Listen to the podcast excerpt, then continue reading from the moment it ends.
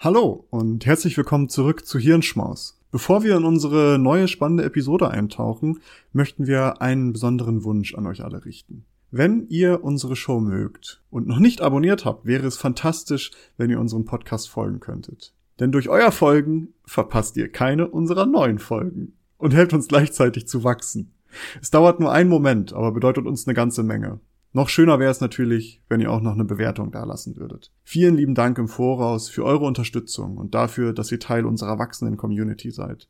Jetzt aber rein in die Episode. Wir hoffen, dass sie euch gefällt. Hallo und herzlich willkommen zu einer neuen Folge des Klugschwätzer Podcasts. Wie jede Woche begrüßen euch hier Maurice und meine Wenigkeit Nils zu einem neuen Lunchbreak, unserem kurzen, knackigen 15 bis manchmal auch länger Minutenformat.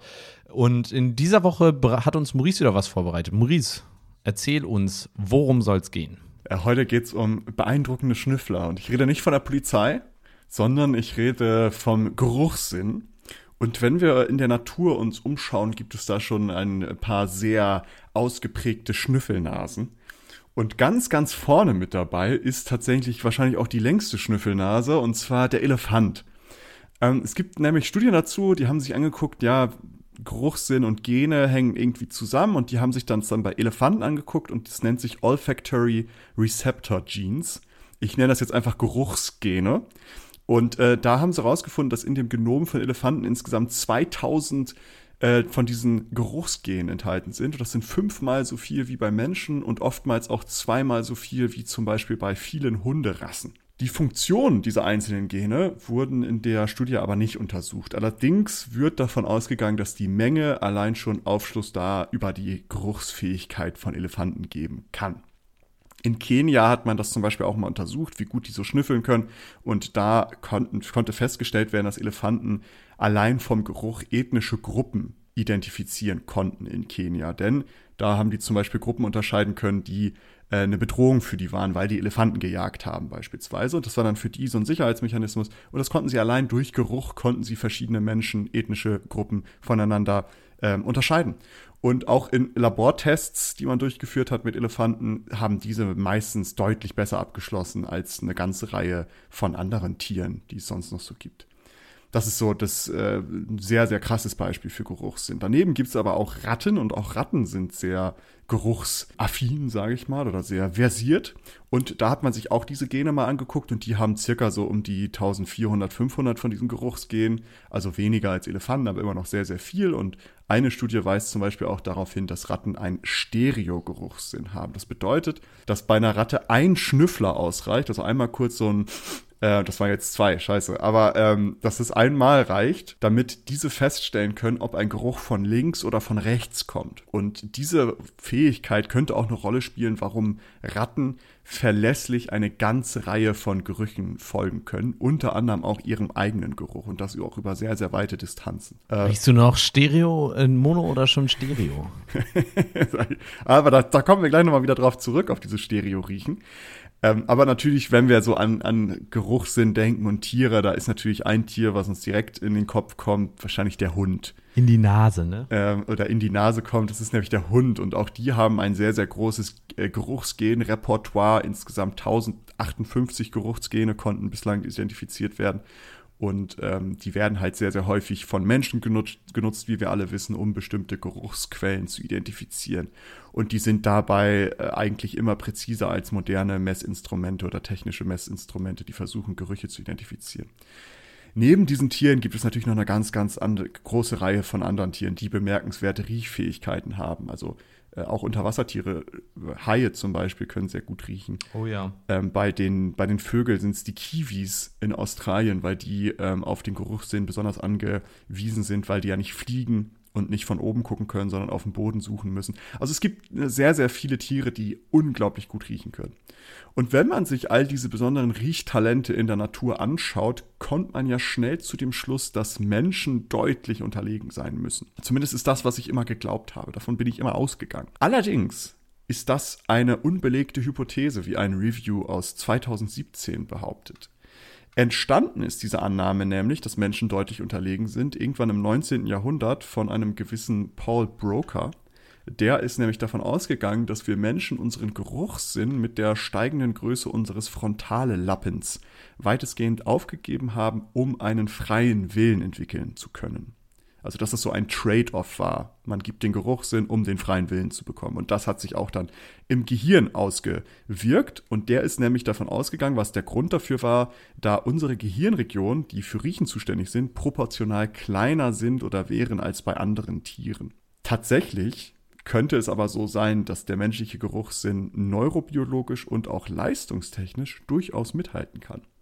Zwar haben wir weniger Geruchsgene, allerdings sind unsere Gehirnregionen, die für Riechen zuständig sind, viel komplexer und gegebenenfalls auch leistungsstärker und würde das, und das würde das damit irgendwie wieder ausgleichen, also so unsere, die Differenz, die wir sonst so bezüglich Gene haben. Also gucken wir uns doch mal ganz genau an, wie schneiden Tiere im Vergleich zu Menschen ab und vice versa. Und da kann man sich zwei verschiedene Dinge angucken.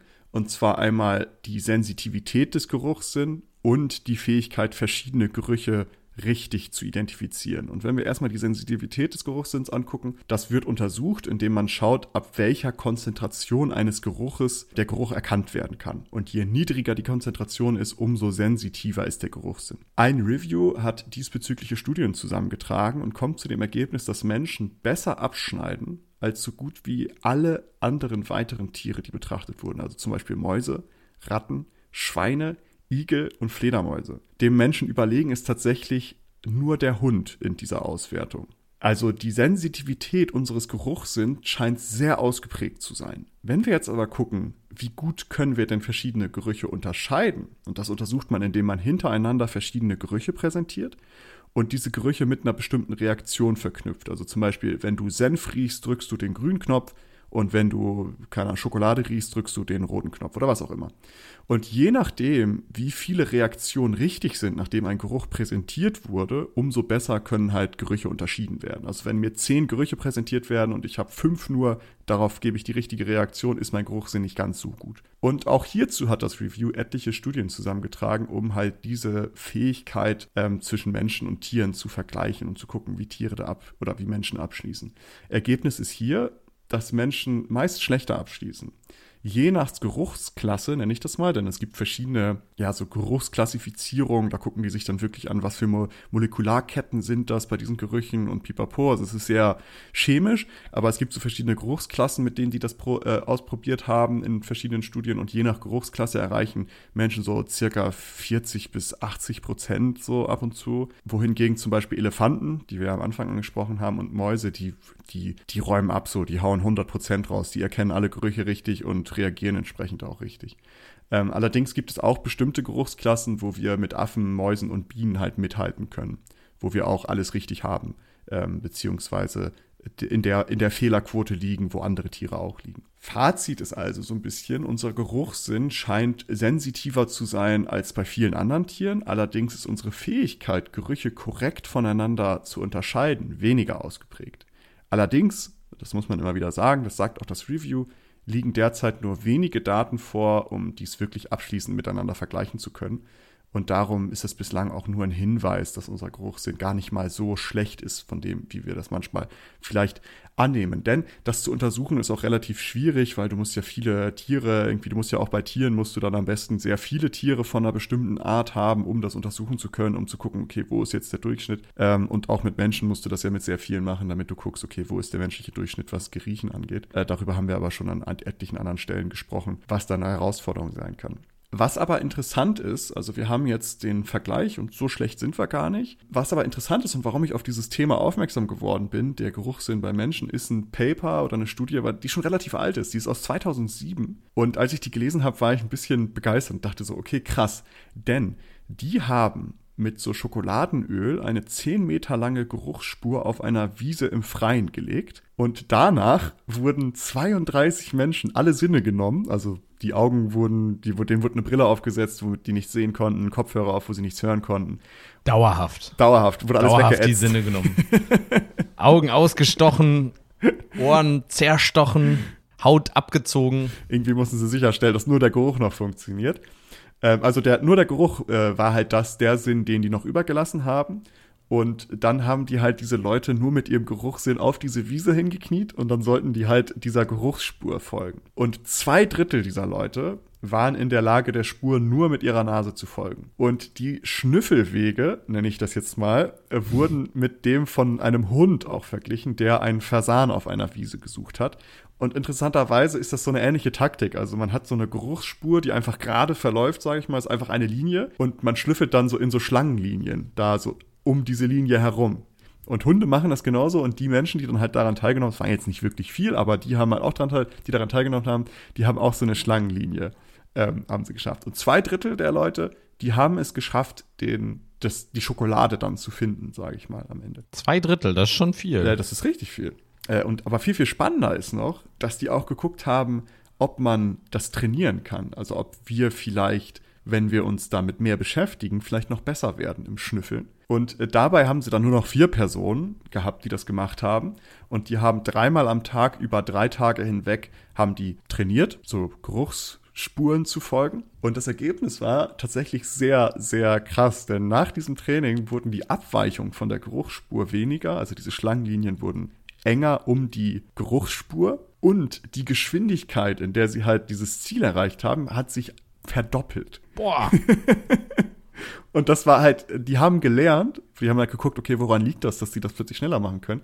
Diese Probanden haben gelernt, schneller zu schnüffeln ohne weniger Informationen zu erhalten. Also die sind dann richtig so halt wie so Hunde. Wie so Hunde. ähm, und die haben auch geguckt, ob das etwas ist, weil, wofür wir zwei Nasenlöcher gebrauchen, damit wir das können. Ja. Und da haben sie auch festgestellt, wenn wir nur ein Nasenloch haben, können wir das nicht. Wir brauchen beide. Und das spricht auch dafür, dass wir auch Stereo-Riecher sind. Also, dass wir mit mhm. unseren Nasenlöchern so abwägen, okay, wie weit nach links, wie weit nach rechts. Ja. Und dass wir das halt lernen können und wie Ratten auch einen Stereogeruch haben könnten und unser Geruchssinn gar nicht so schlecht ist. Und ich habe, wie gesagt, per Zufall bin ich aus diese, auf diese Studie aus 2007 gestoßen und fand das so geil, dass man, ich kann auch empfehlen, guckt euch das an, ich habe die verlinkt. Guckt da mal rein, die haben auch so Videos als, ähm, als Daten halt hinterlegt auf YouTube. Da kann man sich angucken, wie die so durch dieses, durch diese Wiese schnüffeln und das sieht halt auch einfach geil aus. die krabbeln so auf allen Vieren, weißt du, und schnüffeln dann so an so einer Linie entlang, im Grunde an so einer Geruchsspur entlang. Und das ist so Gold. Also ich empfehle euch, das zieht euch, zieht euch das gerne mal rein.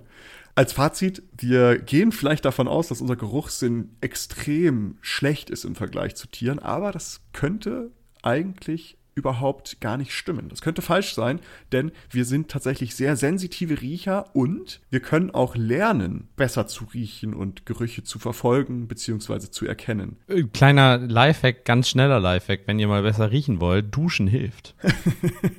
äh, aber äh, da, ich fand es einfach interessant und dachte, ich nehme euch mal mit auf eine Schnüffeljagd und ich hoffe, es hat euch gefallen. Ich habe noch sonst einen Einwurf. Schieß los. Äh, bevor wir. Und zwar, ähm, äh, kennst du das? Äh, also es gibt ja sowieso auch dieses Phänomen, man kann sich gut riechen. Das ist ja auch mittlerweile belegt, dass man da tatsächlich auch einen Faktor hat, so gesehen, ja. dass man sich gut riechen kann.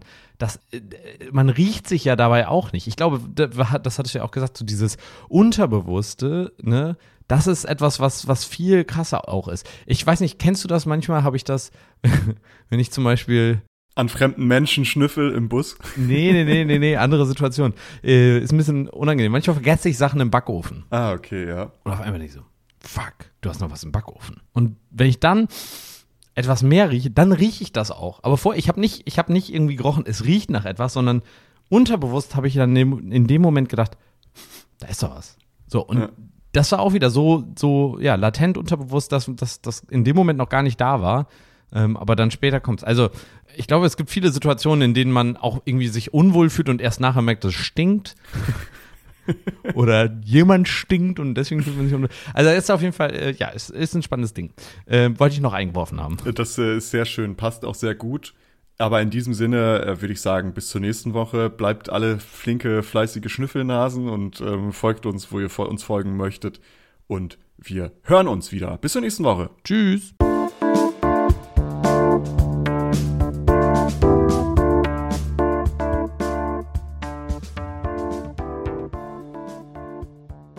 Danke, dass ihr diese Episode komplett gehört habt. Solltet ihr uns hier noch nicht folgen, würden wir uns sehr freuen, wenn ihr unseren Podcast abonniert und bewertet. Wir stecken viel Arbeit in dieses Projekt und freuen uns über jedes Feedback. Folgt uns gerne auch auf Instagram und oder Twitter, wenn ihr absolut nichts mehr verpassen wollt. Links dazu findet ihr in der Episodenbeschreibung. Danke für den Support, hoffentlich bis zum nächsten Mal.